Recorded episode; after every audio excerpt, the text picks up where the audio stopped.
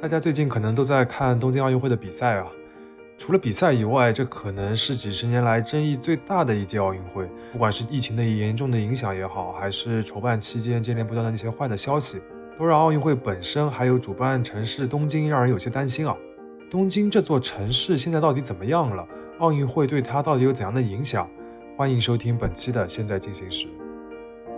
无商业不生活，我是本期主播肖文杰。今天我们请来了两位嘉宾，一起来聊一聊这届有点被嫌弃的东京奥运会。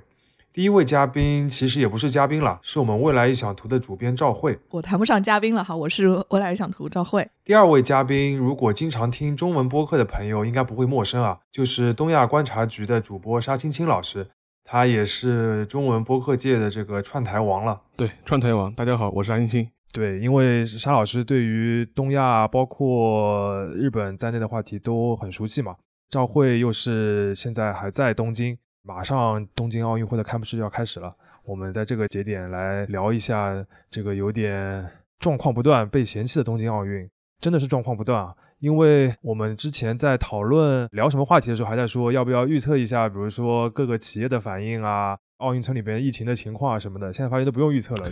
我们本来设想的问题都已经爆发出来了。嗯，所以真的就是确实觉得是槽点非常多的。但我们也不会是单单就是停留在吐槽，先从吐槽开始，然后逐渐深入来聊一聊这个奥运背后的跟东京相关的一些故事吧。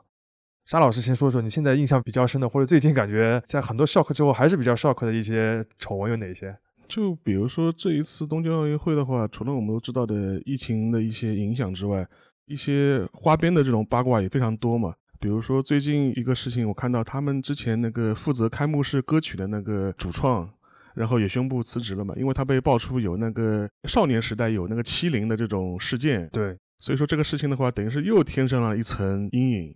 随着各个国家代表团陆续抵达东京呢，这种乱七八糟的事情也非常多。比如说非洲某国的 代表团选手突然落跑的这种情况，也是非常的神奇。这个最近几届奥运会的话，好像也没听到过类似的这种这种事情。所以说，似乎给人一种感觉，东京奥运会虽然它现在还有不到一个礼拜的时间要开。但是给你感觉似乎每天都能发生一些不太好的事情，对，然后又给他多增加了一层阴影，就总有新的花样的丑闻能够出现。对，嗯，包括刚才沙老师讲到的那个，就是主题曲的作曲者辞职这件事情，已经让人感觉有点荒诞了。对，就首先他这个事情也是之前已经在媒体上公开报道的，对，然后在奥运之前一周的左右的时间发酵。发酵。然后他就说：“我辞职，我不干了。”就普通人的角度来想想，你现在不干了，这个歌能怎么样呢？对，就把你名字除掉，还是还还是换首歌，还是换首歌呢？就感觉已经是不像一个正式的活动的感觉了。对，在那个日本，这个事情讨论真的很厉害吗？汇总讨论还是蛮多的，而且不仅仅是你刚刚聊到的作词作曲的这一块的问题。昨天又出来一个新闻，是一个绘本作家叫咪布桑也辞职了。就是，嗯，他当然也是在里面，就是和奥运有关的一个文化项目里面任职，哈，倒不是和开幕式这么直接的关系，也是因为以前有过一些欺凌霸凌的问题，说让老师去喝了一个稍微有些腐烂的牛奶，就是怎么说呢？通过这一系列的信息，我们其实能够感受到，东京虽然有很多很光鲜的、比较有魅力的地方，但其实各种霸凌问题还蛮严重的。很有意思的就是，好像大家对于这个问题总是让它成为话题之后，然后每次大家来讨论一下，好，讨论了之后，学校好像出了一些解决方案，但是外界的认知其实大家还是有限的。我们现在在这边感觉到，如果是在这边生活的人，他们对于小孩以后进了学校之后，这个霸凌问题感觉都还是蛮担忧的。那同时，你刚刚说到沙老师刚刚说，你说非洲乌干达嘛，就直接说出来好了，乌干达的那那位运动员，然后在日本直接落跑。其实日本媒体上讨论的都还是相对来说比较客观的，倒没有出现特别大的这种网暴的现象，就是说，那你为什么要落跑或者怎么样？大家是去几个方面去分析他，就是说他为什么要去落榜？他留了一个纸条，然后说想要在日本工作。然后那评论就会有人说，嗯，其实你不知道日本的黑心企业也很多，日本在劳动文化环境上还是有 挺多挑战的。大家是这么在说。当然说今天的新闻，昨天的新闻又开始去说他开始哭着去在三重县嘛，关西的三重县跑了没多久，然后就去警察局自首，他自己也非常害怕。然后现在日本也没有说把他一定是移交法办或者是怎么样，他们在讨论到底是把他交回给乌干达的选手团，还是交回给一个正常的那个遣送回国的这个组织，就是现在都还没有去定下来，因为他已经确定落选不能参加奥运会了嘛。然后基本上现在大家讨论的就是新闻非常多，就有点像疫情一样，呃，每天都会报。但是呢，大家都已经相对来说比较习惯这种舆论环境了，倒没有因此而对奥运会本身的召开产生特别大的影响。其实真的没有那么大影响，我也不知道这个微妙的平衡感到底是从哪里来的。感觉这个还蛮有意思的，就是因为我们中文世界有可能就是收获到的，就是最近的跟东京或者日本相关的话题，主要就是奥运了。就是在过滤之后的话，然后看到的就是感觉就全都是负面消息，有可能从个人的印象上面来，会觉得就是越来越有麻烦啦，然后越来越困难这种情况。但是有可能在日本本地的这个舆论的环境里边，你还有很多别的事情，或者是跟那个比如说疫情啊或者奥运实际筹办更相关的一些事情，然后这些丑闻只是当中的一个。就有可能没有我们那么强烈的那种感觉，好像怎么这么糟糕，然后不停的出幺蛾子那种感觉，这个是不是不知道两边的那个那个民众观感是有一定的温差？可能确实是有吧。糟糕还是糟糕的 啊，就已经本地有可能已经觉得很糟糕了，就这些已经算不上什么了，是吧？糟糕到一定程度了，就是已经成为日常了。呃，对，糟糕到日常。对，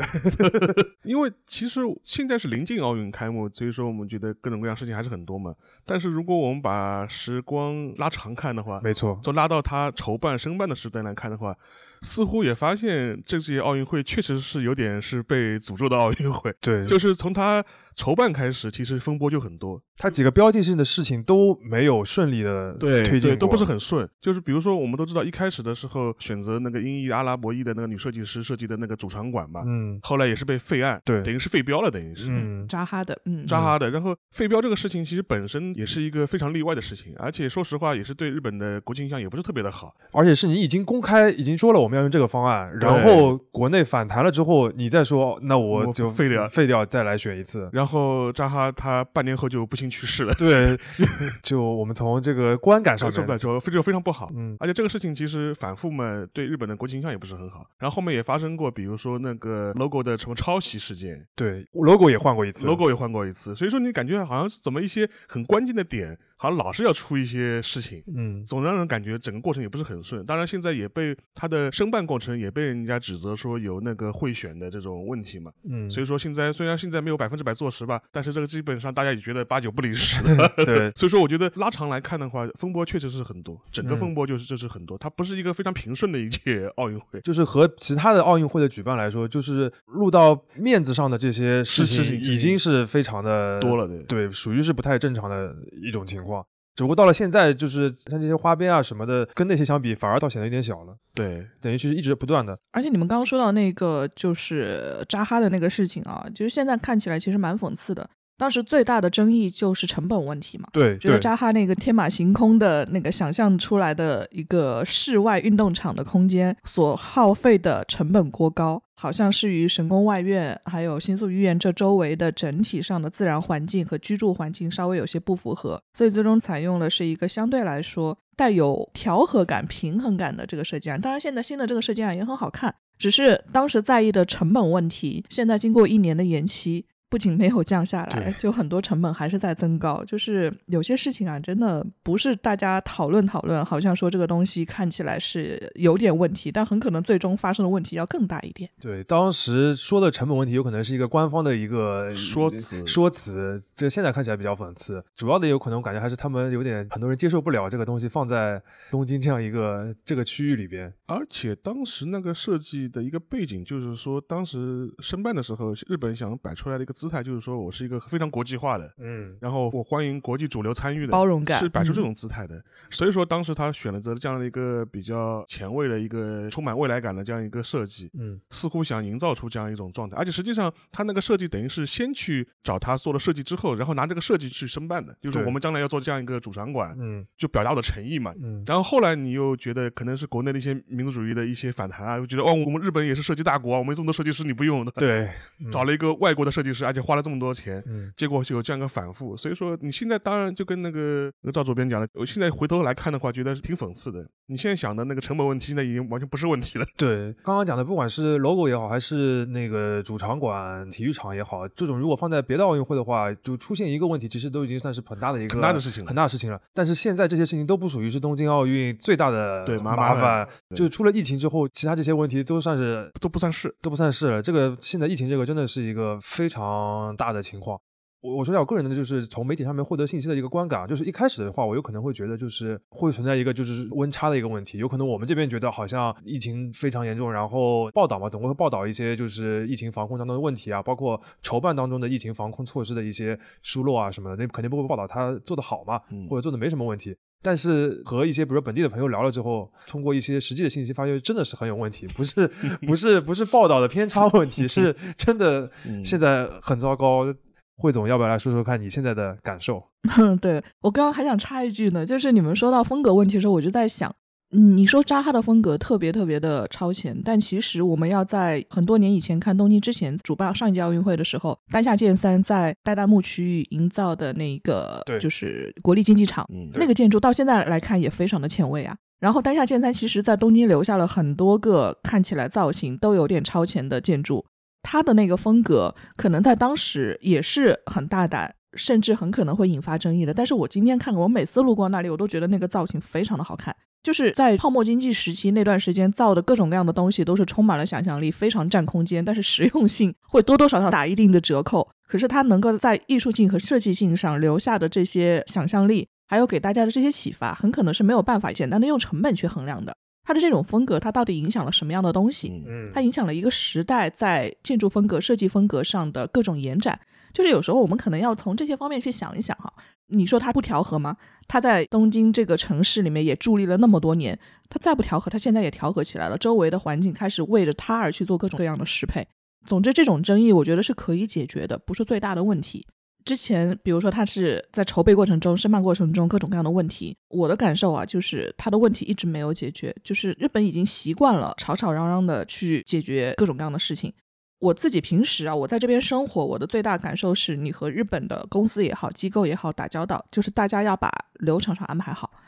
弄得我现在可能都有点这种习惯了，就是我们不管怎么样，啪的一下，我们先列个时间计划表，一个流程表，这个是有好处的，就是你自己在做一件事情的时候，你基本上能抓得好各种节点，即便有一些偏差，它也会在你的大致掌握之内，不至于说留给某一个流程的环节过少，时间来不及。这个不太至于，就是你看现在东京奥运会不至于像之前我们在其他的一些国家发展中国家遇到的，说可能奥运会开幕式都要开了，场馆还没建好，那倒不至于，人家毕竟提前很久把这个场馆都建完了，基础设施都打完了。但是问题在哪里呢？它表面上做成了这样，但是实际上真的在执行的时候，它到底是为了事情的解决，还是为了找到一个责任人？我非常强烈的感受就是，日本比起解决事情本身，更想找到人去负起这个责任。这就是我们大家常常在日剧当中说的，有一个上司会对下司说啊，你要把责任负起来 s e k i n o t o d e 这种感觉。那我昨天其实晚上和一个在奥运里面工作的，就是他们现在就是也谈不上是志愿者，就这事儿比较复杂。他其实原来申请的是志愿者，但是志愿者不是经过去年疫情这一大轮，然后取消了很多嘛，然后呢他不能进入了，然后现在他就是通过其他的阿鲁拜斗，就是打工兼职的形式再次参与这里面的事情，那就很讽刺。原来大家是通过一个不需要付钱的，只需要付一些交通费和简单补助的这样的一个志愿者形态打算参与进来，但现在呢，因为人手不够，还是需要通过打工的形式、兼职的形式临时招募非常多的人。你说奥运会不花钱还是花钱？奥组委天天说自己缺钱，你用这种方式把志愿者给裁掉了，然后现在就是拼命的每天要各种各样的临时员工，这个都是按小时来计钱的。那这个钱到底算是预算超支还是怎么样？不过现在可能预算超支也没有人问了哈，就是不像以前盯得那么紧，就是大家已经习惯疫情肯定要多花钱了。那他昨天晚上跟我聊的就是说，他感到一个最大的问题就是他们打工的这个现场调度非常混乱。大家可能觉得日本的这个调度非常好，平时做了很多给人什么 omotenashi，就是看起来无微不至、服务无微不至的形象。他说完全不是，他们在现场感觉到，比如说他们是会有一群人，他们的工作的目标是把运动员接机。帮着他们去引导到有巴士和这个有行李车的地方，然后这个车子和巴士会把这些运动员送到他们分配好的酒店，他们就做中间这一个环节的工作，然后他们也不需要跟车，但是就是这一个环节，运动员过来了，然后让运动员上车把行李装装好，他们都觉得没有办法去组织好这个。为什么？首先就是航班过来之后，现在因为疫情的情况又收紧了嘛，运动员需要在机场里面去检疫非常非常多的时间。他们说有时候可能飞机两点钟来，等到七点钟运动员才出来。但是呢，现场调度的这些巴士公司和运送公司的人，他们有一个严格的时间表。就会导致这些车子很可能已经走掉了，然后运动员趴着才过来，然后一堆人没有车，或者是说，哎，运动员过来了之后，他们无论是怎么样，多少个人数，或者是多少个行李包。那么就给配置了一台巴士，四十人左右的巴士和一台大概两三吨配重的这个货车。那有的可能就几个人，不到十个人，那好还能装走。那有的队人比较多，然后行李又比较多的时候，他们就说遇到一个自行车队，然后行李根本多的塞不进去。但是呢，讽刺的是，就在之前上一班的车刚刚才开走，是空车开走的。然后他们就没有办法，然后现场的人找不到负责人，就打电话各种沟通，搞了半天也没有办法新调来一辆车。眼见着这个时间点又要到，人家又要走，所以他们只能说把重的行李放到下面，把自行车相对轻的铺上面。但是现场的那个日本方的一个小负责人又不太同意，说这不符合货车装运的标准。但是不符合标准，所有人都走不了。最后就睁一只眼闭一只眼，让这一车赶紧塞进去，他们走掉。诸如此类的事情还非常多，他们就会觉得日本在这种调度上做得非常不好。他说：“哎，那你们没有名单吗？不知道这个每个队的行李有多少件，每个队的人数有多少件？对，大家手里都有名单，但不知为什么就是不能对这个名单做出一个灵活的对应。他们就是要卡点走人，就是要每个人到现场就做这么分内的事情。”因为为了怕人数不够嘛，所以这个派遣公司很可能到时候就会派很多的人出去。那有时候遇到航班晚点或者是检疫延迟，就一大群人在那边等。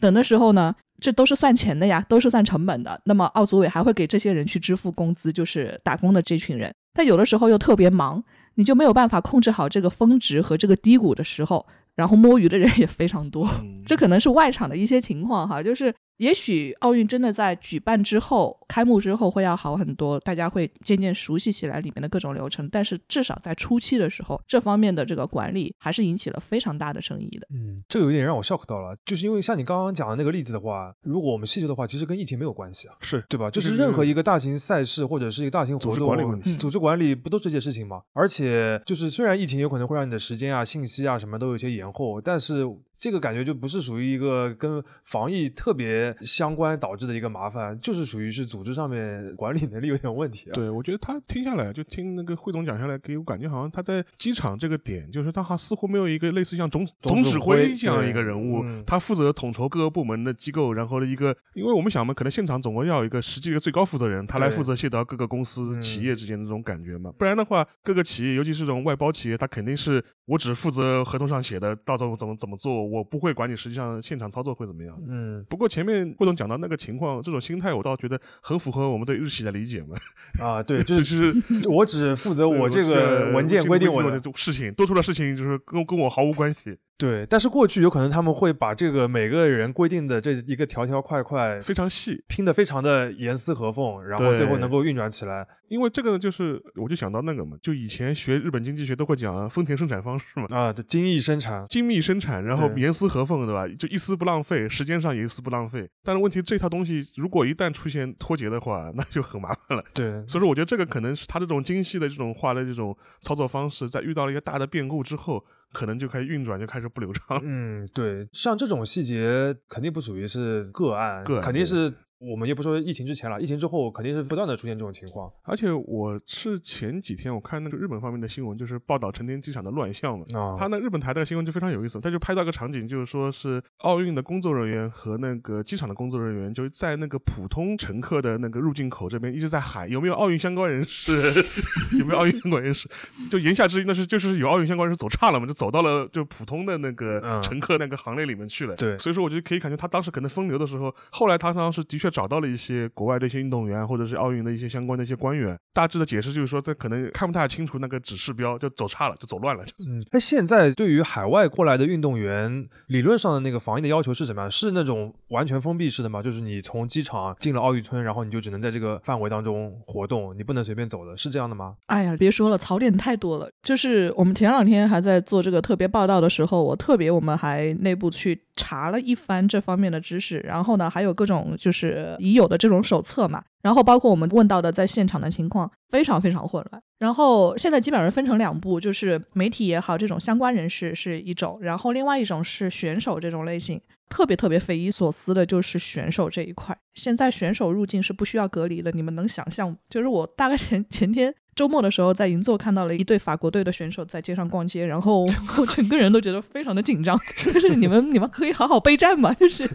无论是从赛事上来说，还是从你们的这个放松上来说，都让人觉得有点不可思议。但是他们确实是没有整体的大的这个理论上的隔离的隔离期。但是隔离本质上还是有的，他们用的是一个叫泡泡理论。什么叫泡泡理论呢？就是这个好像我查了一下，说是在疫情期间，很多国际型的赛事都采用了这种方法。他就是说，把一群人给这群运动员也好，或者相关人士也好，给放到有限的这个接触的环境里面，然后限定他们和日常社会接触的这个范围，就你只能在这么几个场地里面去出现或者怎么样。但是呢，可怕的就是他没有规定好，说那你如果要出去了怎么办？他们说啊，就是如果没有特殊情况，他必须在这些范围里面去移动。但是他也留了一些缺口，就是你如果提出申请或者有一些自己的什么样的理由，你可以去离开。但问题是执行的不到位。就是他们之前好像是说，如果是在出国前九十六个小时之内做过了两次核酸检测，然后通过了一系列的这么一个手续，提出了你的移动动线，还有整个的移动计划这种标准，然后进入日本之后又要符合各种各样的检疫条件。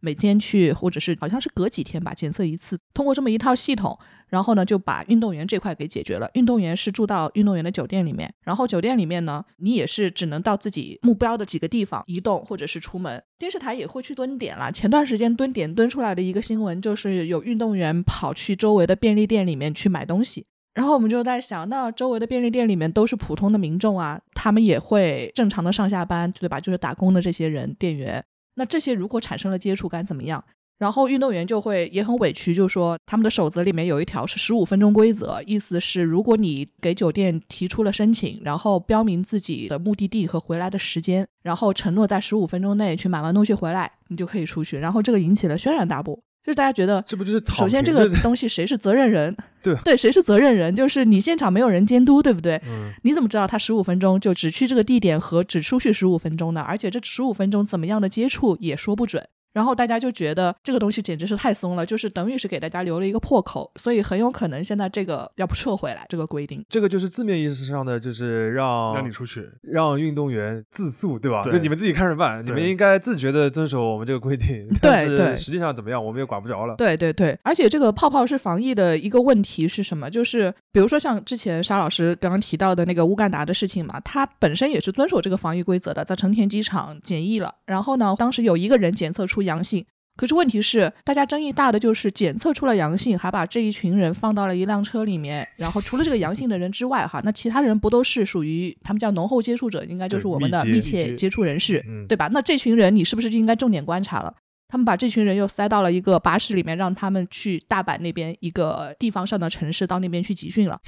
那集训的这个移动路径，大家就觉得，那你觉得当地的这个负责的官员，或者是说这整个车子上的这群人，他们不都成密接吗？而且这个车子在移动的过程中，在从东京到大阪的这几个小时当中，会途经各种各样的休息点。就是高速公路上的休息站，这休息站选手们就自如的出来去上卫生间，去逛逛那个小店。那那这这和普通民众的接触，你怎么样能够去抓得到呢？就是也难怪了，日本在这段时间的防疫，就是总说找不到这个各种扩散的源头，就是这么扩散出去的。大家就会说，这个泡泡式防疫它到底出现了什么样的问题？哈，就是首先你不知道进入泡泡前感染会怎么样。就像那一个乌干达的运动员，他测出了阳性，那你进入泡泡，这个是不是对其他人也是可能会有风险的呢？然后就是他们如果合租移动时的风险到底该如何控制？那这个巴士上还有相关的这个工作人员上，他们是不是可能也会有感染扩散的可能性？然后在这个泡泡内再发生感染怎么样？就果不其然，之后乌干达的这个运动队里面又有人感染了嘛？就是你不知道是传染的，还是说这个东西本身就已经是潜伏在里面的？就是这个都还没有弄清楚的时候，你就执行了一个政策，这本身就是有问题的。我觉得有可能从组织的目标上面来说，他们已经不考虑说在这个奥运会当中实现，比如说最大程度的降低感染的风险啊，或者朝着零感染的这种接近零感染的目标上去，他已经没有这个目标了。他就是我给你设点限制，对吧？你别像普通人一样随便乱走，减少一点是一点。至于如果出现了问题怎么办，也是没办法。对，他就认了。我感觉是就是从目标上面，他有可能就是这个目标了，不会设置一个说我们真的那种非常严格的泡泡，比如像 NBA 那个去年总决赛，对，他就把你放在一个迪士尼的园区里面，那是一个严格意义上的狭义的泡泡。他这泡泡都泡到银座去了，还有什么泡泡？对呀、可能媒体这边还有个三天，就是三天隔离，然后之后的这个整个十四天里面，还是只能到指定地点。但是不管怎么样，我觉得规定在那里，大家都还是有问题。当然，这里面我觉得问题就是，当然难度肯定是很大，啊因为你运动员海外这么多地方，而且它不是全都集中在奥运村这一个地方，不同的运动队有早有晚，然后那比赛地点不同，集训的地方也不一样，肯定是一个很困难的。而且你就是外国人嘛，你你没法真的很限制他们那个完全按照这种严格的防疫措施。但是很困难，和你有没有完全的做到这个防疫的全部措施，我感觉这个当中差别还是蛮大的。而且他有的时候给我感觉，他日本的对运动员的防疫，他有一种怎么说呢？他是把责任似乎外移的这种感觉，就是、啊就比如说他会要求，比如说你运动员来日本之前，你要什么三天内的检测，然后你最好能够都打完疫苗，就跟前面我们讨论的一样，他就是说这个责任是你的责任。嗯，你没做到，或者你做的不够好，你做的检测的有问题，那责任不是我，即便出事了，责任也不是我。嗯，对，但问题就是说是，即便你有这样的要求，各个国家它由于它的发展程度不一样，有些发展中国家相对来说这方面医疗卫生条件相对来说会比较落后，他就很难严格的去执行。对它的检测的可靠性你也会被打上问号。对他提了要求，但是呢，就是如果你做不到的话，他也不会说你怎么样他。就说，反正这是你的问题，这不是我的问题。嗯，这责任我先撇掉了，对，但这个结果怎么样，就是最后怎么来收场，呃，这这另另外外一回事情另外另外一回事情。所以说，我觉得这样一点的话，我觉得是挺挺尴尬的。然后另外一个的话，因为我正好前一阵也是跟就是在上海的一些日本的一些朋友，就吃饭的时候聊天聊这个事情嘛，他们也会跟。就是在日本的亲友啊联系的时候，也会吐槽这个事情嘛。就比如说，呃，运动员就说是接种了疫苗，对吧？但问题是，就是说我们现在日本本土的那个接种速度又相对来说比较慢，很多地方还在因为年龄问题还在等那个预约券过来 寄过来，就就所以说 没错，没错。对对，所以说这个就非常非常苦恼。然后就说我大概是五月份的时候，跟我一个在上海的一个日本朋友聊天的时候，他说他的父亲大概是八十岁，他说他七月份的时候能开始打到第一针，然后他说他的老母亲可能要到八月份才打到第一针。我说我说为什么？不都是老人嘛？他说因为我父亲有基础性疾病，所以说他提前说收到了那个、啊可以提前预约，因为我母亲身体都很健康，一点毛病都没有，所以说就被排到后面去了。对他们好像就是就是有些朋友这时候在网上发的，他是有不同的那个时间节点的嘛，就几十岁到几十岁。对你这个最主要的就三十多岁青壮年，你排在最后一批，对对吧？然后很高龄的老人，然后相对年轻点的老人，然后再跟有毛病有没有毛病再区分。再区分，反正一步步排排都会给你排到的，但是这个时间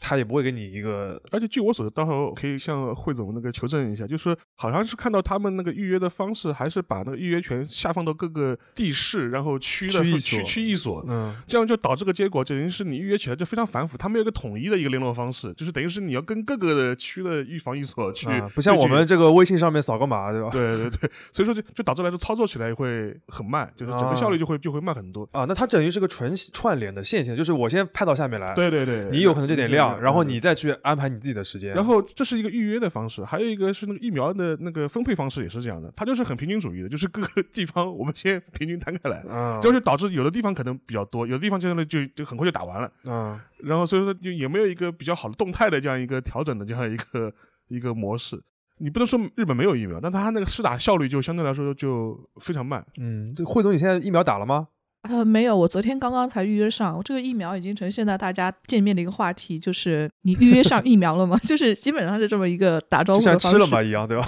哎，对。但是其实大家这个感觉还是蛮不一样的，就是即便到现在哈，日本也不是所有人都想去打疫苗的，就是国家在这件事情上，嗯嗯，他的整个的态度是我要尽到我的告知义务，但是判断得你自己下。我住在涩谷区，然后我接到的是涩谷区过来的这个接种券和各种接种说明，就是他给了我一封信，里面这个里面呢是包括了两张接种券、两个表单，然后还有就是两家疫苗公司过来的这个疫苗的说明书。你说我一个不懂医学的人，我要去看懂这个说明书，然后我就能比我只能？我只能去辨别这两张说明书上有什么样不一样，我自己分辨下来就是有三处不同。第一处是它的那个整个的接种时间的那个间隔率不同，一个是要间隔三周打，一个是间隔四周打，那我可能就要根据我自己的这个时间安排去选我的哪个疫苗。然后第二个是它的有效率不同，就是一个是百分之九十四，一个是百分之九十五。然后还有一个就是副作用不同，当然还里面还有还会有一些什么具体的这个试剂里面到底含有什么样的成分哈，那个东西因为我们不是专业人士看不懂，但是在我们的理解范围内，我们大概是通过这么三种方式去判断它。我也好，我身边的朋友们也好，大家如果要去选择打的，基本上是出于对日本这整个的一个疫情的担忧，觉得打疫苗还是相对一个比较安全的做法。那不打的人可能是对于日本所采用的这种 mRNA 的这种疫苗形态是一种新的人类疫苗，首次应用在实际上又是这么大范围的接种，感到不放心。然后未来产生什么样的谈不上是副作用吧，关联性的各种各样的作用，大家觉得心里面没有把握，所以说他们很可能还在观望。但是基本上要预约打的，就像刚刚沙老师说的那样，就是处于一个阶段性的状态，各个区发的是不一样的。我们虽然不知道各个区是根据什么样的一个配送指标去配的这些疫苗数量，但是整体上各个区现在所出现的疫苗存量是不一样的。有朋友，因为我们未来想图也会有一些成员在别的区居住嘛，就是比如说我得到的信息是中野区的疫苗就怎么也预约不上了，但是涩谷区昨天我去预约的时候还是有一些存量的，只不过要延的比较迟一点，因为它是按照一天一天一天的这个每天的量去排。他的这个每天预约是按照什么？按照年龄来的。刚刚沙老师说的那种优先级别是，首先肯定是呃老年人是优先的，其次是稍微中年再年轻一点的人。但是老年人里面也分级别，就是基本上有基础疾患，就是看起来稍微有一些风险性，很容易重症化的这些人，他们会优先去打。然后其次再是身体相对健康一些的人再去打。那我们就是相对来说年龄层比较轻一点的，就会落到最最后面的这一块。然后。我们去看疫苗的时候，就是有两种方式，就是打电话预约，或者是上网去预约。预约情况也是各个区不一样。据说墨田区在预约的时候，电话打了半个小时才打进去的也有，然后网络都崩溃了也有。但是我昨天预约的时候，大概就是很容易就进去了，然后差不多排一个时间就能够排上。那有的地方设置了大规模的接种中心，那排的这个疫苗数量就会每一个时间段就会多一点。有一些是进到小的诊所，你会看到屏幕上一排叉，就是全部都被预约光了。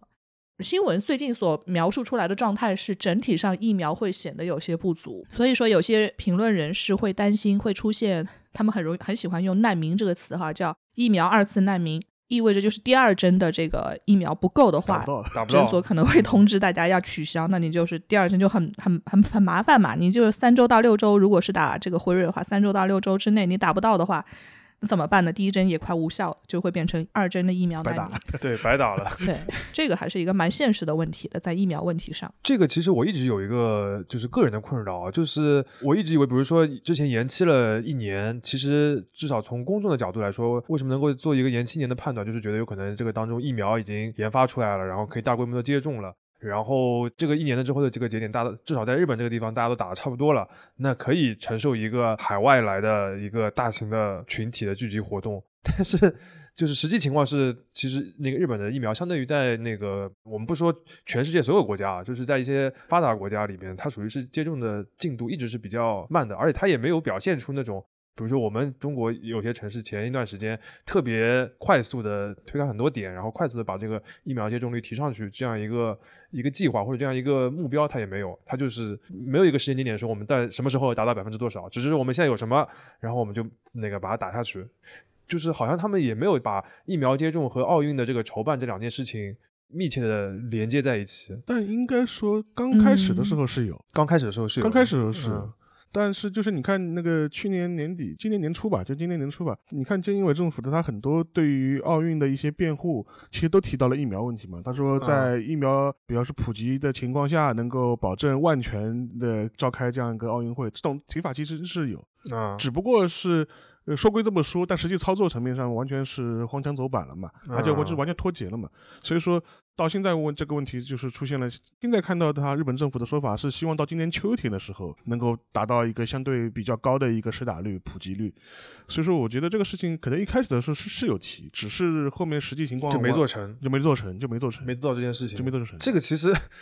那你我们只是在奥站在奥运的角度啊，就是你秋天不秋天也无所谓了，就是你在这个时间节点是这个量，其实对就是整个的这个活动的防控防防控就没有没有没有没有什么太大意义的。对，当然就是疫苗尽早打完，对日本的民众来说肯定是重要的。他那个奥运不是他们那个唯一的事情嘛，对吧？但是就是跟奥运这件事情，其实疫苗也没帮上忙，对，可以这么来说。嗯，对，就是你们说的这一个整个的流程啊，就是大家肯定还是希望在奥运会期间施打率尽量高的，但是还是很多现实上的问题阻碍了这个愿望。因为要想去推一个新疫苗的落地，其实没有那么简单的。就是你看之前日本光是日本这个对，尤其是在日本这样的一个国家，想的很多。这个想的很多，你既可以说是有安全上的考量，也会有一些法律手续上的考量。这个一个相可以比较的例子就是之前，嗯，你看现在东京出紧急事态宣言出到了第四次了。但是第一次出的非常非常晚，为什么出的晚？是因为他们要建立一系列的法律制度标准。对，嗯，就是首先要在这要让这件以前没有怎么出现过的事情让它合法，让大家没有什么抱怨，没有漏洞。那么他们就要铺一系列的法律基准，让这件事情在法律上成型。然后其次上要去保证，就是各个就是出现各种不同级别的时候，然后各个组织能够根据这样的一个规章制度去做各种应对。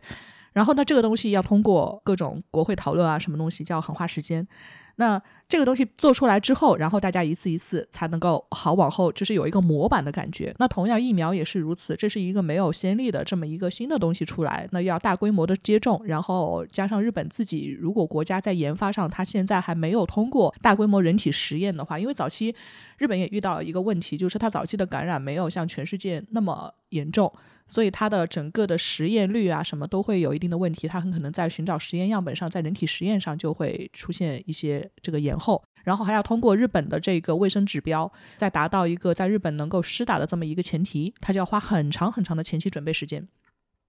那这个时间过去之后，然后还要再去计划到国内到底是一个怎么样的施打进度，那就医疗人员优先，然后其次是老年人，然后再是中青年人，再往后，这么整个一个流程下去，再到各个区各个自治体下面。就是时间段，你能看到它是卡出来的，然后中间又遇到疫苗不足、调货，反正各种各样的现实问题，就会导致反正各个区的这个施打进度是非常非常不一样。有些地方上可能人数少一点还打完，但是日本又是一个非常集中的大城市几级化的这么一个一个现状嘛，所以尤其集中到东京这样的大城市的时候，疫苗不足成为一个非常紧张的事情。就是现在大家呃，尤其是又是奥运会要召开，这两个事情就搅到一起去了。现在大家也就把两件事情分开来看。就是奥运归奥运，然后正常大家生活归生活，已经是这种平行状态了。嗯，就是良好的想象里边，有可能是比如说那个为了办奥运，然后会加速或者说是强化这个疫情防控的这个力度，但实际情况有可能这两件事情就完全分开来，在那个日本这边，甚至是就从民众的观感上面，奥运还给疫情的防控添了很大的麻烦嘛，是一个平行甚至是有些干扰的这样一个关系。然后也会导致民众对于奥运的观感，不管是那个东京的，就是举办地的地方，还是普通的人都更加的不喜欢或者嫌弃奥运会这件事情。哎，我不知道你们怎么看哈？我现在的感觉是，就是我我我因为是处在一个中间的这个状态，我是觉得以居民的身份在东京来去看的话。我会蛮紧张，说，哎，如果外面新进来人，这个新进来又造成这一万多人哈，万马人加重了这个整个城市的疫情防控会怎么办？但是很可能从外部来看，大家是觉得自己是健康的状态进来的，会很担心东京这么一个疫情严重的城市，就是相对严重，可能没有其他城市严重，但是是一个相对每天大概最近一周有有六天超每天的阳性超过一千人吧。就是大家可能会觉得，反而会觉得啊，东京你们城市疫情已经这样了，千万不要给我们这个代表队啊，或者是怎么样，就是有新的感染，等于是双方是一种非常不信任的状态，彼此都很担心，互相都觉得对方不安全。对对对，会有点这个感觉。对，就是我昨天刚刚看到一个新闻，就是那个中国男篮的那个易建联，就男篮这次没有去奥运会嘛，对，然后他就给去奥运会的健儿们这个祝语，他就说做好防护，平安归来。我心想，你们这个都已经不祝你什么旗开得胜了，对对对，这都不。提就不提这个什么为国争光啊，或者什么这个勇创佳绩啊，做好防护，平安归来，这个感觉就是就像你说的，就是外面。那个进来的那个奥运的那个参加者是也不放心，也不放心，本地的也不放心，所以就是双重嫌弃，对吧？双重嫌弃。嗯，不过前面讲到那个这样一种状态，我觉得实际上也是导致了现在就普通日本人可能对奥运的情感就比较复杂了嘛。啊，对，因为因为其实尤其从今年初以来的围绕奥运的争议啊，就是说非常多。像我记得四五月份的时候还发生过一个比较大的一个就是互联网的媒体事件，就是说是。有那个日本的网友，等于是有点类似于像网暴池江呃呃那个梨花子，对，就是网暴一个日本的一个游泳选手，对，女性游泳选手，她是重症，她是白血病，然后是康复之后等于是重归泳坛，然后又非常厉害的一个人，比较好的成绩，然后也很励志，但是后来他就自己在自己的那个推特上面就说，他收到了很多人的私信，就要求他带头抵制那个奥运会。他说，在这个情况下还要考奥运会啊，就不顾国民死活了。像类似的这种事情就发生了很多嘛。后来他说他自己表示，他自己作为一个运动员，其实很无奈嘛。他说，这样这个事情，你我就感觉不应该把我逼到这样一种角色或者这样一种地位上去。所以说，我觉得，而且普通人这种怨气也的确是比较高。因为我跟在东京的一些日本朋友网上聊的时候，都也都会说嘛，啊，都都这副样子了，还在开奥运会的。对。然后，所以说，我觉得民怨也是比较多的了。然后，而且我看到最近那些新闻嘛，就是有一些 奥运的主要赞助商都纷纷告退的。对，这个其实是。又是一个就是前所未有的事情。如果放在别的奥运会上面，就是特大新闻的一件很大的一个丑闻的负面的一个消息。像那个丰田，对啊，他就说丰田他也很明确，他就说我在日本本土不放奥运广告了。对。然后像还有一些，可能索尼也有。索尼是早就说我们就不做那个。然后刚刚的消息就是是像什么 NEC 啊，对对对对，就是一些很大的一些日本的大手企业都就是他们的与人员不参加开幕式了。对，因为本来好像是说，即便是无关客，但是作为一个什么一级赞助商、二级赞助商，都是可以有权利去参加的，可以而且可以邀请自己的客户去。日本那个这三大经济团体，就日经联啊，就经团联啊，就就是类似这种机构的一些主要负责人也都宣布，就是不参加那个开幕式了。对，而且他们就是这个理由也非常的老实。对，就是他直接就是说，那个为了就是防止自己的企业和奥运关联太深，影响一起被嫌弃。对，影响形象。对，不想一起被嫌弃，然后就不参加了。就是这个，其实给我就是，如果我们横向的来对比平时的东京或日本发生的事情的话，就会感觉这个差别非常的巨大。就是过去日本就是，尤其是比如说你主流。媒体啊，或者说是一些大的公司啊，在这种重大事件上的表态是非常的，就是非常倾向于不表态，或者说是回避、回避，或者说是靠向主流的。对，绝对不会就是公开的提一些就是唱反调的、唱反调的这些东西。比如说，就是在那个奥运，就是前几年就刚刚申办完，然后筹办的时候，大家都还是比较欢欣鼓舞、比较期待的时候，你可以看到的主流的报道，基本上就是像大家看到的那种奥运报道，很主旋律的，然后所有的公司也是非常积极的，就是说啊，这是一个很好的一个机会啊，怎么样怎么样的。即使是出现了一些，就是比如疫情之后的话，大家都是还是属于一个就是观望不说话的一个状态。但是这几个月会出现很多的，比如说那个运动员会表达自己很苦恼，那个运动员的立场是非常痛苦的。然后那个普通人不用说了，然后大量的官方媒体像朝日新闻，他会直接发社论说应该终止，对，要求你终止。然后这些公司直接就说我我跟你不干了，对，我跟你切割了，就是这种。就是有点，就是说的难听点，有点众叛亲离的这种感觉，在一个大型赛事里边，可以这么来说吗？这个其实对于奥运的这个形象来说，也不是很好。嗯，是一个应该奥运包括 IOC 现在在日本已经是一个恶人形象了，是吧？嗯，对，因为现在基本上 IOC 在疫情期间，当时我记得在去年的时候四五月份确定东京奥运要不要办的时候，整个的态度非常暧昧嘛。然后大家都在说，这中间是不是 IOC 本身涉及到各种赞助的问题，还有疫情的问题，他没有办法好好的做出决断。然后无论是国教委会还是东京奥组委，在这个领域，他都是受到了很多的压力。当然，我相信这个不仅仅是他们这一个组织能够决定得了的事情。我记得前几天开的会议都是五方会谈嘛，那五方包括哪些？就各个组织委，还包括政府两级政府，东京的和日本的国家级的政府。这么不同的人坐到一起去，当然还有医师学医师会哈，就是大家要去把这个问题怎么样去摊开来去讲清楚，它可能是一个复杂的决策过程。但是问题是，这个整个的疫情真的是拖得有点太久了。就是日本在这一年的疫情防控当中，东京发出了现在是第四次紧急事态宣言。第一次的时候，我记得真的是我们就是政府会号召大家减少不紧急、不必要的外出，对吧？就是你没事儿就在家里待着。当时尽管是这种赏花季、春天，外面确实人都不多，你可能大家就只是出门超市买一个东西怎么样？因为很多商店都关门了，那是第一次。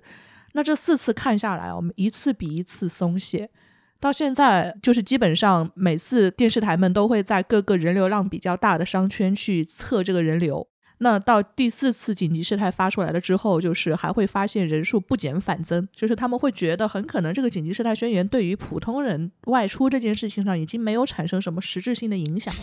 因为公司们也正常上班。那上班有的公司是采取远程的形态，有的是这个结合，有的是完全就是还是要正常去公司，有些现场比较强的。那各个公司都有了自己应对方案，学校也有自己的应对方案，不可能再像第一次那样进入到完全的停产、停课、停工的这样的一个状态，因为给经济的损失实在是太大了。但是到了后期之后，那很多人都会问：紧急事态宣言到底对谁产生了限制？对谁有什么样新的影响？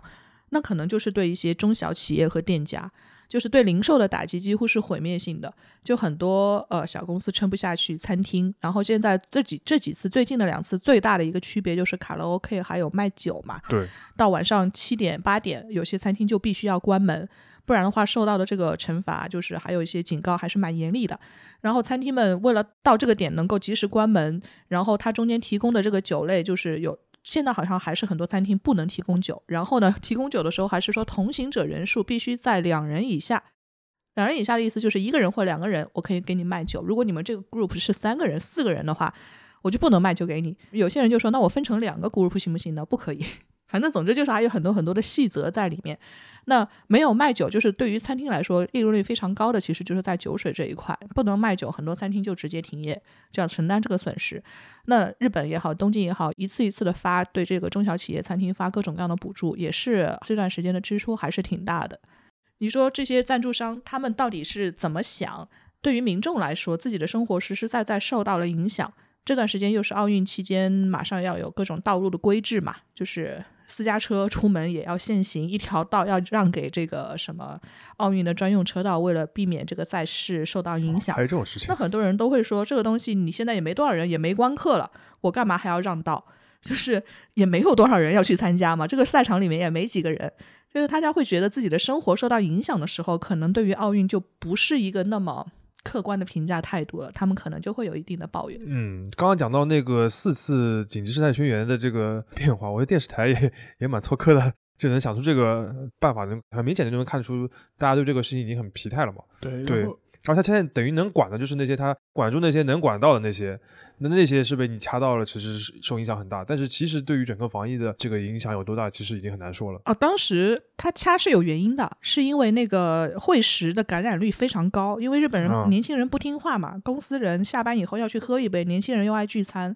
二三四十岁的感染率居高不下。然后不让喝酒之后，他们就聚众在车站前、公园里面，从便利店前买了酒，坐在门口边喝酒。对，就是你四五个人聚餐也可以，对吧？然后大家就是吃到了那个想要喝酒的时候再去买酒。当然，这个肯定是有一定的限制作用，肯定是对防疫有帮助的。但是从实际的业者或者民众的角度，感觉就是你是一个 o h 吧，或者就就是有点又让又给你添了麻烦，但是实际上又效果又又有又有限的一个东西，然后观感就会比较差。在东京的时候。我在东京的时候就经常去的一些区域，然后当时也有朋友问嘛，他说他周围的那些餐厅啊或者酒店啊，他说第一次、第二次的时候是非常认真的配合的啊，就非常认认真的配合，严格配合。后来说这第四次的话，他说他观察，他说有一些餐厅、有酒店就已经概不奉照的这种感觉了，就是我不管了，反正就是我不，反正我就照样开，我就照样卖酒，我我我也不管了，我就是完全不不甩你那个所谓紧急事态的这套东西了。因为最近一段时间吧，不是还有闹出过禁酒令的风波嘛？对。那因为当时他日本的那个经济担当再生担当项嘛，就是那个七村，当时他就提出来说，要通过一些金融机关去惩罚那些不遵守禁酒令的这些餐厅。就比如说你们在呃融资啊，或者是借贷的上面，我就会来惩罚你。后来这个事情就引发了轩然大波嘛。那日本人欺负小企业，或者一些民众马上就反弹嘛。那你这不是恐吓老百姓吗？你这是对。然后后来，然后再紧急再灭火，然后再撤回，然后日本内阁们吵成一团。然后菅义伟们又说这个决策是他自己说的，跟我无关，然后再做再做切割。所以说就反弹的非常厉害嘛。尤其是在这样一种大的环境之下嘛，尤其是中小企业或者这种餐厅啊，他自己难以为继的情况下嘛，你你政府非但不帮忙，你还来就说是来恐吓我的，所以说形象就非常不好。同时你又临近召开奥运会，那肯定是把怨气全部发泄到你的奥运会身上去了。对，给我感觉就是为什么我们会觉得，比如说像奥运赞助商的这样一个表态是一个很重要的指标，包括沙老师之前在那个东亚观察局节目里面讲到天皇的那个表态，也是一个很重要的指标，就是他们都是那种就是民众如果有了很强烈的一个一个情绪传到到他们那边，他们才会有一个这样的一个反应。就如果比如说是大家各有各的看法，或者有一些这种声音的话，其实还是属于一个不至于还不至于到这个程度，但是一定是大家比较统一的，或者说是。程度很高的有一种不满，才会就影响到这些，比如说大的公司啊，或者说是一些很高的一些机构，做出一种对奥运的唱反调的这样一种表态。而且插一句，就前面提到天皇嘛，最近的消息是那个宫内厅宣布，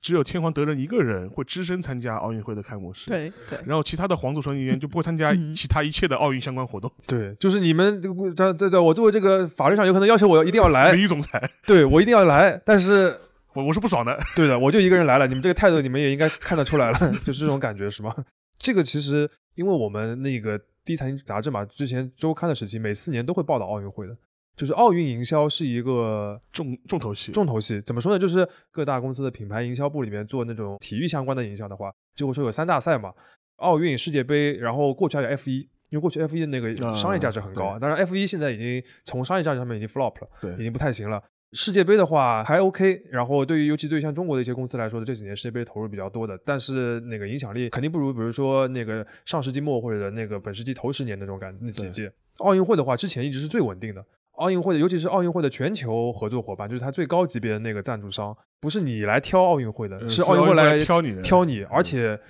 就是挑选那些你可以看到那些公司，就是那些最经久不衰的、最稳定的。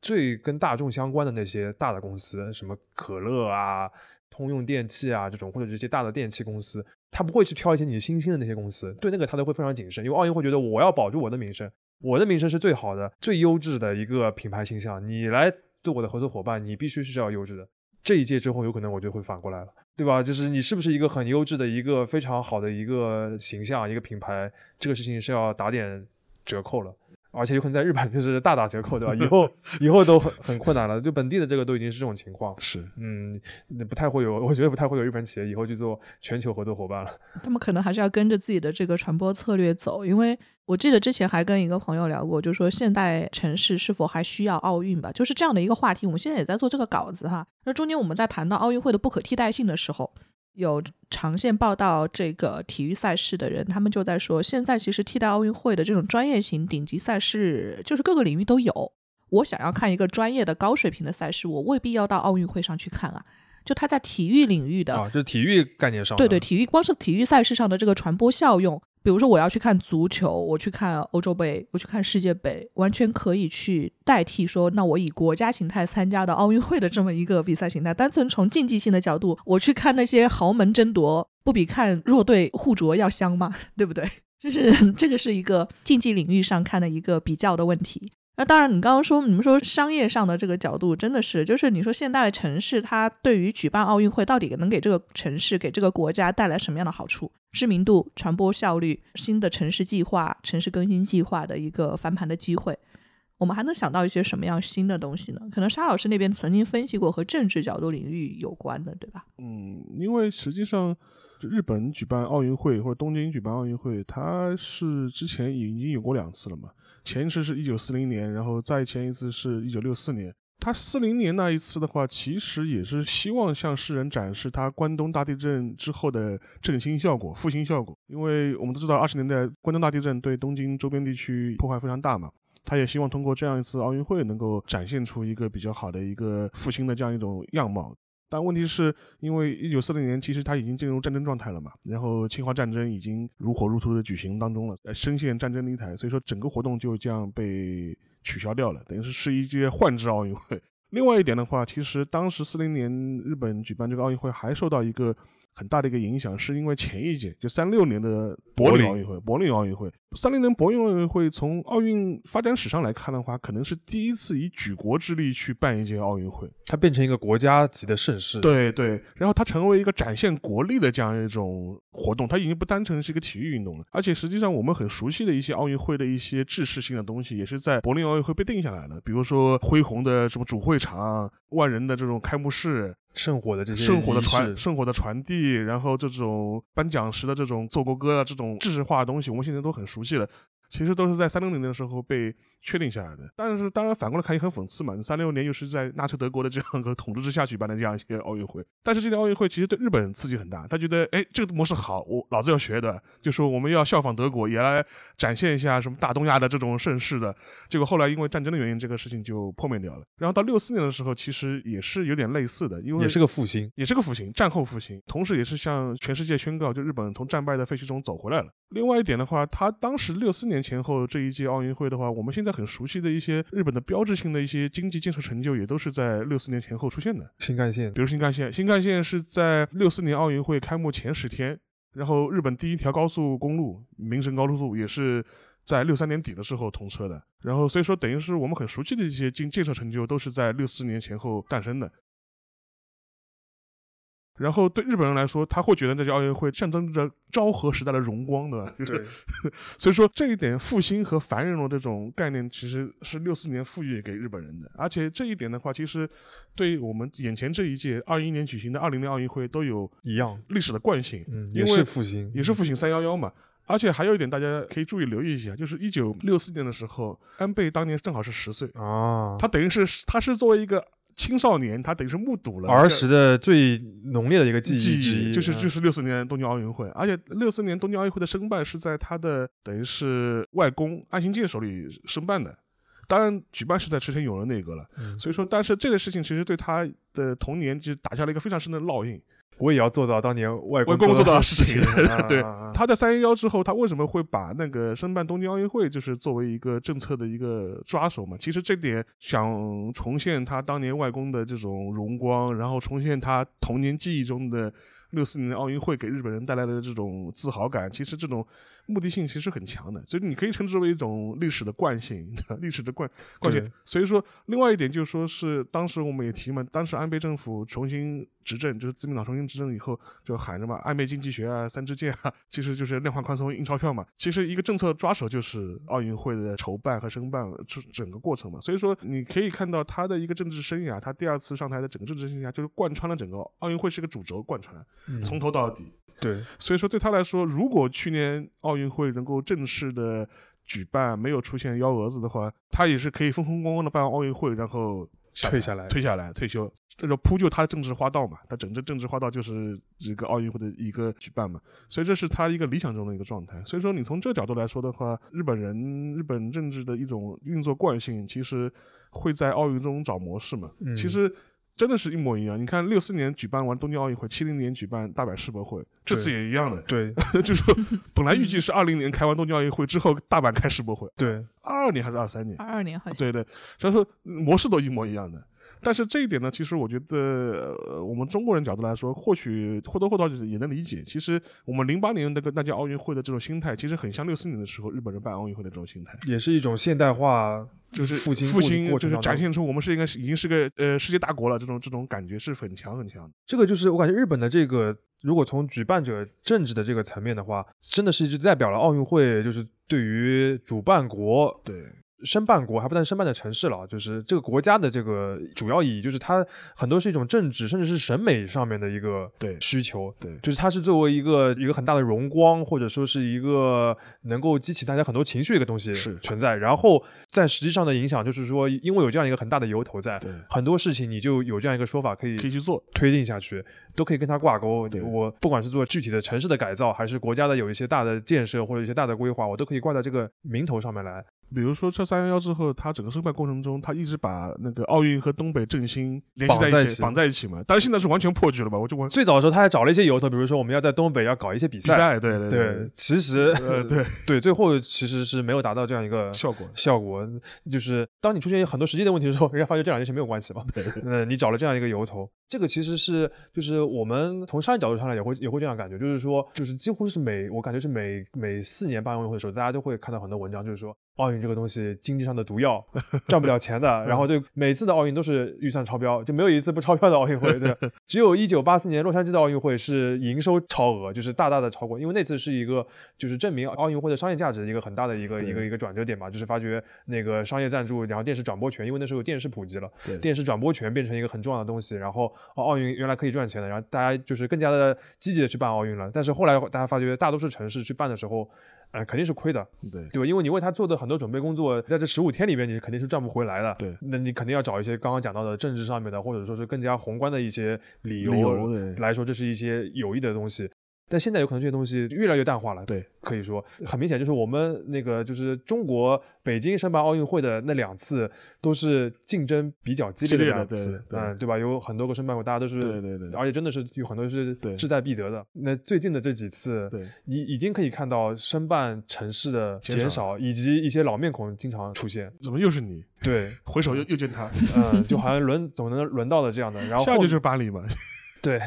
就是。巴黎和日本对，在伦敦那个时候都已经在申办了，包括在里约那个时候也会出现这些名字，就感觉像一个个轮的。然后对一些新兴城市来说一样，就可能会觉得这是一个很好的一个就是城市升级的一个机会，就是让我能够现代化的一个很好的一个一个契机嘛。但是很多会发觉财政上出现很多的问题，问这个其实已经是从大的趋势上面，奥运已经在面临的问题嘛。嗯，也是国际奥委会 IOC 他们这几年主要想要解决的一个问题，想要尽量去突破的一个问题。呃，这也是为什么很多城市都会说要节点办奥运，对吧？像北京举办的时候都明确提出这个口号，包括二二年的这个即即将到来这个冬奥会，也是很强调这一点。这个基本上已经成为一个共识了，就是我不会为了奥运会盲目的大兴土木，然后背负很沉重的负担去追求那个就是比较虚的东西。但是现在有可能就是就是那个虚的东西都不能 都不是很实了，就是不是那个很确准的情况下，长期来看肯定是奥运的这个举办的积极性是存在问题的嘛，对吧？就大型赛事，就像刚才慧总说的，就是你从体育本身来说，它不是一个必须的东西，对对吧？就是如果你从一个商业的赛事来说，你很多项目本来就非商业的嘛，就是一个专业的一个项目，它本来就没有很多的商业价值。然后你在奥运这个当中是一个能够让它升华，然后集中注意力的，但是它商业上产生不了太多价值。然后一些产生的点价值的东西，都有已经有很成熟的一些赛事去替代了嘛。就奥运会从体育本身有可能并不是那么的像过去是很独一无二的一个高高在上的地位了，就是那种不可替代性，确实是刚刚我们讲几个方面都在往下走。不过有时候我从城市的角度上来看，哈，我会能够想得通很多逻辑，就是奥运对于一个城市的价值还是有很高的意义的。如果是一个发展中国家，它本身是一个集中使用资源的这么一条道路的话，奥运会会是一个能够说服大家集中力量办大事的一个好的渠道。对，这个由头还是很难得。对。对，如果是在一个相对来说现代城市发展比较已经到了中后期的一个成熟阶段的时候，它本身在进一步发展的时候会受到很多制约。如果比如说它要它要去讨论各种计划，它的预算，就拿日本或者是东京来说，它的财政问题、少子化问题，然后还有地域活力的问题，都会是现在整个国家和城市在发展过程当中遇到的各种各样的拦路虎。那他们怎么解决这个问题呢？奥运真的是一个对他们来说是一个非常好的契机，尤其是前一次奥运又对这个城市、对国家产生了非常大影响的，有这么一个前提，他们更好报提案了。那在现在这个情况下。就是我们会看到哈，就是围绕着东京二零二零奥运会，东京怎么去评估这个奥运的价值，或者是说日本怎么去评估这次奥运的价值？当然，如果从短期来看，奥运会本身它一定是亏的，就现在这个程度来看。但是我们也要放整个的这个视野放到城市，甚至是这个国家的角度去看的时候，你会发现东京其实悄咪咪做了很多事情。我们曾经找到过一个，就是整个国家政策投资银行，他们日本的这边的，他对于整个奥运期间能够产生的新一轮准备情况做了一个预估。他这个预估包括对机场、对道路，刚刚你们提到的上次一九六四年对于整个高速公路，它这次也是有各种环状道路、首都圈三环状道路，还有更新计划，环状二号线、三号线、秦海线。然后包括大家很熟悉的东京，为什么会有那么多路上会有那么多电线杆呢？已经成了这个城市风物师了。就是他们其实没有那么多预算把这些电线杆地下化的，他们也要趁着这个机会去做一些改变。还有各种路线的准备，这个是道路方面的。那铁道方面也会有啊，就是说，呃，各种上野东新线啊、都心直捷线啊，还有各种新的线路，中央新干线，还有银座到秦海之间的 BRT 系统，这个也会做一轮新的准备。然后最重要的城市开发的这一块，现在奥运村的这一块是在那个湾岸这一块嘛，那就是秦海。然后整个这一个区域，其实说白了，现在奥运村还有很多赛场设在那一块。对于它之所以能成为一个泡泡理论，是因为它其实并不在东京的城市中心。如果在地图上看，是在右下角，就是东京城市的右下角，就是东南方。驻地市场也搬到那边去了，其实都是和这个计划相关的。在这个区域里面，它本身就是填海造的这么一块地。然后你说他要再做新的开发，然后其实本地人心里面是有一些抵触的。从历史上来说，我们常常说山手线嘛，山手线是在历史上地形的一个概念。就如果是比较好的那个以前的贵族居住的区域，相对来说都会在一些地形海拔比较高的地方，因为东京靠海，它会有受到各种海啸啊，还有海浪这个侵蚀，他们会希望地形高的地方地盘比较结实，加上地震比较多。那你后来人造区域这一块，大家心里面多少还是有一些担心，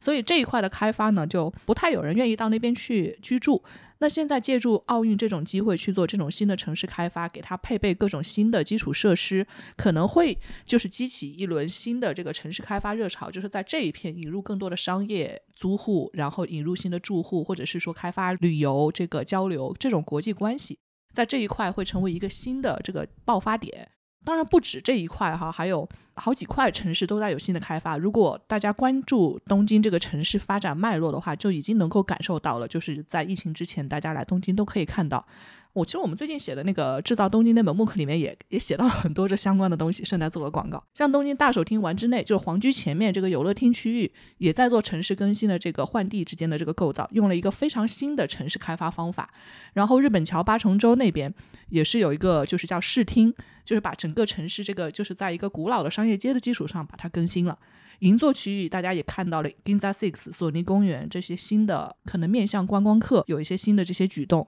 然后还有品川、六本木、涩谷、涩谷、涩谷真的是百年一遇的这种大开发，就是整个涩谷的面貌都变掉了。大家可能一个疫情期间过不来，再过来涩谷整个天际线都要变了。新宿新宿车站总是一个永远迷宫的车站，现在也修好了大半，虽然还是迷宫，但是看起来清爽了很多。就是各种各样一系列的开发计划，如果不是因为奥运会，怎么能够聚集得了这么多人、这么多机构，在一个合适的时间点共同拿出钱做这么一些大的这个投放项目呢？其实还是奥运本身的功用的。只不过除了奥运之外，还有没有什么更好的契机能让大家聚到一起来去促进这些计划？其实都很难讲。这个也是一个奥运从另外一个角度上说，它可能对于一个城市发展所起到的意义吧。这个我感觉还是很有趣的，就是因为其实城市和城市不同。就是比如说里约啊，或者是一些那个相对比较新兴的城市，他们在做奥运开发的时候，是我们刚刚讲到的一些比较直观的概念，就是我大建设嘛，大改造。但是东京的问题是，就是它本来就是一个现代化程度，就是怎么说可以领先全球一个标杆性的一个城市，它要做的是一个更新。或者说是那个再提升做得更好一些的这样一个状态，然后它面临的问题其实就是惠总刚刚讲到的，你很多的事情已经很难动了，因为它本来就已经是一个非常完整的一个结构，然后东京本来地理上面又比较小，你要做一些大的开发，不像我们这边，就比如拆迁一块就很快就能建起来，它是一个非常漫长的过程，都是十几年甚至那个数十年来计的一个一个过程，而且是很难调和嘛，各方的这个利益非常的复杂。但是在奥运的这个上面的话，大家有可能就是说，呃，我们可以在一个时间节点之下，能够把一个就是早就想要做的，但是做不起来一个事情做起来，这个还是蛮重要的。所以就是所有的这些更新都是在就一八一九，或者是预计在二零啊，或者是最近这两年能够全都完成的一个原因。就是这个改变有可能怎么说呢？就是我觉得对于那个非东京的居民来说。可能感受没有那么大，就是感觉啊，东京那个本来就是已经很繁华了，然后你只是再变得新一点啊什么的。但是从一个城市的他们具体的某一个街区、社区，它的改变还是很明显的，可以这么来理解，是吧？其实东京还是有很大问题的，大家看到的是一个相对东京成熟的状态，但是东京现在问题几乎你就可以归纳成几大条嘛：财政问题、少子化问题，然后和地域活力问题。可能有些地方还没有显现出来，在地方上的体现更加明显。但是奥运会这次是解决这三个问题，是一个非常怎么说很集中的一个方向。财政这个问题怎么说？就是缺钱啊，整个大家的这个财务状况都不太好的时候怎么办？通过奥运会集中全球的注意力在这么一个赛事上，然后去把这个地区的魅力展现给大家，是能够吸引到更多投资机会的。没有日本的投资，有海外的投资也可以。那中国以前我们记得有说这种动画文化上的这种合作，海外的这个投资投到日本的动画制作委员会上，一起来去做很多新的这些文化项目，这本身也是投资的一种。当然也不乏是各种房地产方面的投资，比如说以前我记得还有中国的公司，房地产公司到日本去和他们一起开发这种度假村，这都是投资，对吧？那通过这种形态，它在财务上可能会有一定的吸收的这种发展性作用。然后少子化、高龄化，人少了怎么办？那大家可能会说啊，那在日本这个各种人才吸引的这个策略和规制都在放宽松，为什么要放宽松？因为他们发现，当本地的这个人才没有办法支持这个城市和国家发展的时候，肯定要吸引更多国际的一流人才进到这个城市里面，他就要把这个栏杆给放下来。那怎么能让人进来呢？像比如说刚刚开发青海这样的地方，然后创造更多的工作机会，然后让更多人去意识到啊，你在东京可以有更好的城市发展，所以乌干达的那那个人才愿意留下来啊，对不对？他是受到了这些方面的一些影响。然后还有就是说地域活性化的问题，这个可能大家关注东京也好，关注日本也好，都会越来越多的听到这个词，什么叫地域创生、地域活性化？表面上看它可能是和少子化各种有一些关联哈，但是其实和很多东西都是联系在一起的。就是在中国最近一些比较成熟的城市里面，也喜欢用“城市更新”这个词，但其实城市更新有些是叫城市微更新，是做社区型的改造和一些小型的这个构造，就是城市里面的这个对象的一些改造，叫英弗拉，就是城市的基础设施建设，它也是需要改造的。那尤其是在东京这种地震非常频繁的地方，它的木造结构还有一些哪怕是钢筋混凝土结构在一起，它也是有一定的使用年限的。不然索尼之前的大楼也不会拆，现在改成索尼公园。就是不断的这些城市里的建筑体构造体在不断变化的时候，你该怎么去做？它不仅仅是一一幢房子、一个街区的改变。它可能涉及到整个一个城市样貌的改变。我们说以前写《一个人去东京》这本书的时候，说东京这个城市怎么从以前的样子变成了现在的这个状态。那我们现在再去看东京这个城市怎么从现在再往未来去走的时候，你这样能看到啊，好像大家说啊，你要到东京买房子，田园都市线那一块看起来好像是中产阶级聚集区，有很多独栋的小建筑。可是现在的事实是什么呢？那一块确实很漂亮，但是问题是老龄化非常严重，面临了社区迭代的问题。一个是建筑开始变老了。然后建筑资产价值下降，还有一个是那个社区的老年人非常多，但是公共交通到那边只有几条私铁，社区内部交通要靠公共小巴士。那你怎么去解决这个新的问题？然后那边也希望吸引更多的年轻人住进去，可是那边的房价它能否是年轻人能够负担得起的？然后再加上那一块的地域，它有没有新的这种商业设施和生活设施能够去适配现在新的年轻人喜欢的这种生活方式？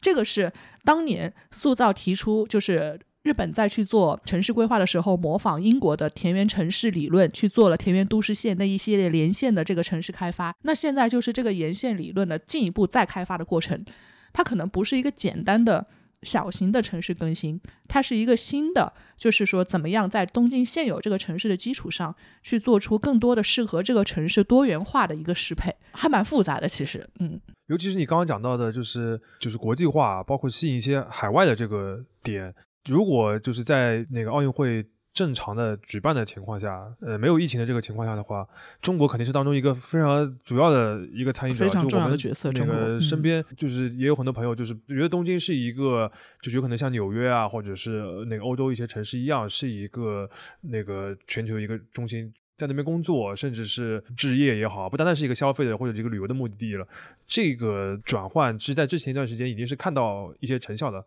但是疫情或者是那个现现在奥运这个状况，有可能是势头没有像最早的时候那么顺啊，对吧？但是你刚刚讲的那些基础的准备，我觉得是非常重要。就是呃，外界已经感觉东京是一个非常成熟的现代化城市，但是像你刚刚讲的，有可能其实在东京自己的人看来还有很多的问题，或者说他需要从一个这个平台要往下面一个地方发展了，不然的话他有可能要走下坡路了。那奥运其实给了他机会，就是把那几个路就是往前踏了嘛。对吧？找找到一个往前迈进的一个地方，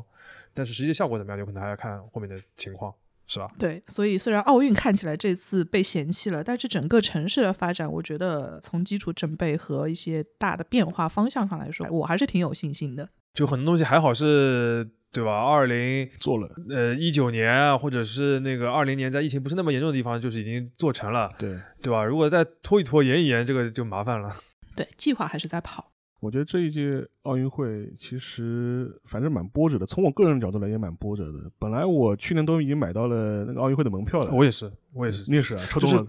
国内有个代理商的嘛，呃，对对，我我我直接找日本人，而且找日本同这日本抽，然后是那个呃都已经买到了，但后来后来也而且是买的那，因为我比较喜欢棒球棒球嘛，然后所以我买的是棒球的那个那个，我忘了是半决赛的门票还是什么，那很抢手。对，然后后来是运觉得自己好运爆棚，对吧？能够抽中，结果后来也是浪费了，所以说我觉得从这个角度来说也是非常可惜的了。而且本来就跟那前面汇总讲的，呃，如果这。这届奥运会去年能够如期举办的话，我觉得其实东京的它的都市 微更新的话，确实是有很大的一个助力，而且也能给一个城市带来一个新的一个发展。但是由于这一年的延期，可能会种下了很多不确定性。其实我们前面也提到了，即便这届奥运会在很多波折之下，无论怎么样，反正硬着头皮给你开完了，后面的后续的麻烦可能还会更多。呃，一个不说的话，就说是它的一些财政上的问题。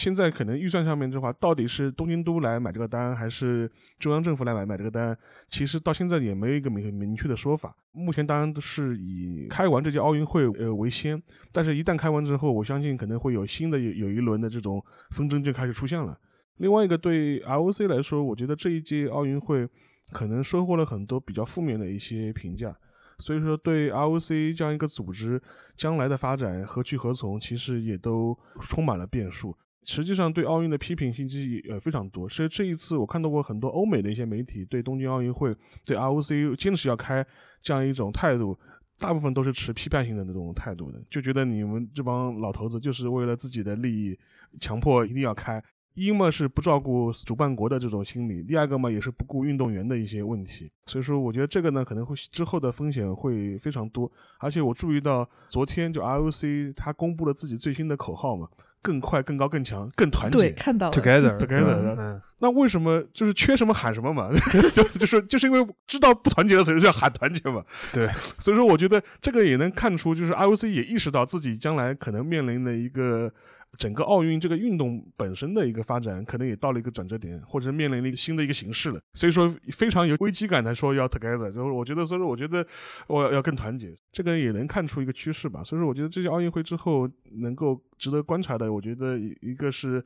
之后给日本带来的一些负资产或者一些负面的影响还会延续多少时间，会激发很什么样的政治上面或社会上的一些动荡的一些情况。另外就看 ROC 本身，它能不能就是说是刀刃向内的，就是是勇于自我改革。不然的话，我觉得这个组织本身的话，它面临的问题会非常非常多的。就像我们刚刚讲的，就是奥运会这个事情本身，其实如果没有疫情这件事情的话，它对于一个城市也好，或者对一个国家的影响也好，肯定不是这十五天的事情，是一个非常长非常长的、有很漫长的影响的。所以它会有这么大的一个关注度，或者有这么重要性。我们还是要讲，就是也是一年多来一个很深刻的一个感受，就是疫情对于很多事情的。这个影响有可能是更加长远，不管是你要说这个要恢复元气要花的时间也好，还是产生的连锁反应也好，远远还没有结束，有可能是刚刚开始。这两件事情叠加在日本身上，当然是有好的部分，刚刚讲到的一些城市的一些更新的部分，也有很多负面的部分。这个其实是有很多事情都还是非常非常未知的，而且这个影响甚至超过一个奥运周期啊，我们感觉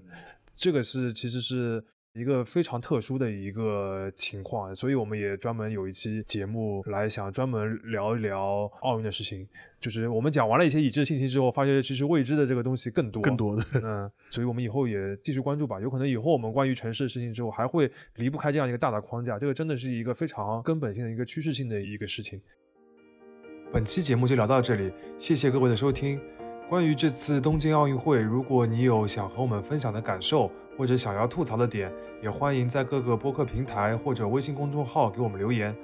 也欢迎关注未来一小图的东京奥运系列特别报道。你也可以添加我们的管理员迪桑的微信号，加入现在进行时的听友群，和我们一起讨论。我们下期见。